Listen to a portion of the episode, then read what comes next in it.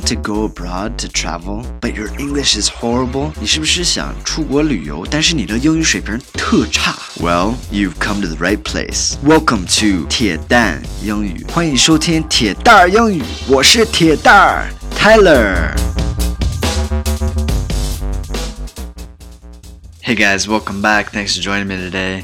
Uh, today I actually do not feel very good. 今天我感觉不太好。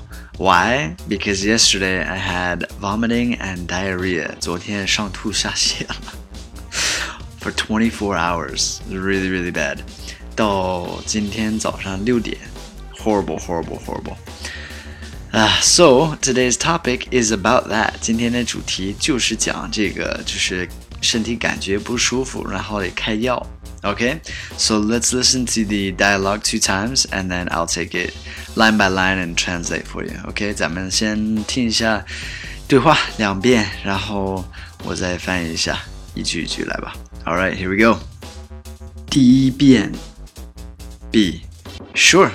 What symptoms are you having? A.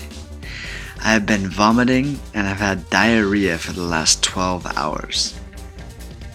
第二遍 A. Hi, doctor. I think I need to take some medicine. B. Sure. What symptoms are you having? A. I have been vomiting and I've had diarrhea for the last 12 hours.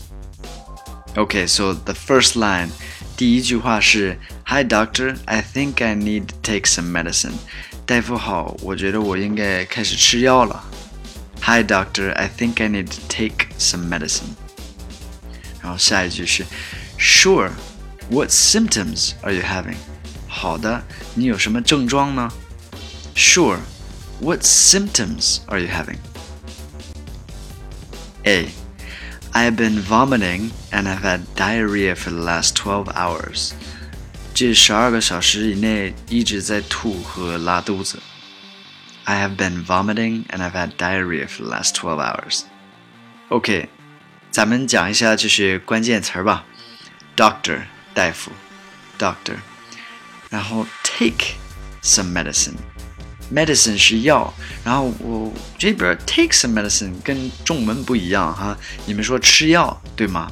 We say take medicine。So we do not say eat medicine，我们不说吃药，我们说 take 就拿拿药，take some medicine。Symptoms 症状，symptoms。Vomiting or vomit 呕吐呕。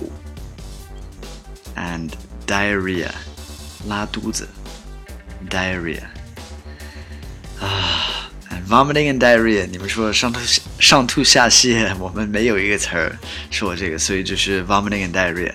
但是一定要注意点儿， 在美国或者是西方的国家，我们不怎么说出这些拉肚子啊，怎么怎么样，就是上厕所了，我们就是说我胃疼，或者是啊我上厕所了。嗯，不要说，不要多讲，在这边挺挺 open 的，就是肯定会多讲这个方面，就是在中国一点也不敏感，在我们那边就比较敏感，就是比较嗯低调吧。All right, thank you guys for listening. I hope this helps. 欢迎大家关注一下我的微信“铁蛋英语”，铁蛋英语是我微信公众号。All right, thanks for listening. Have a great day, guys. Speak to you on the next one. Bye bye.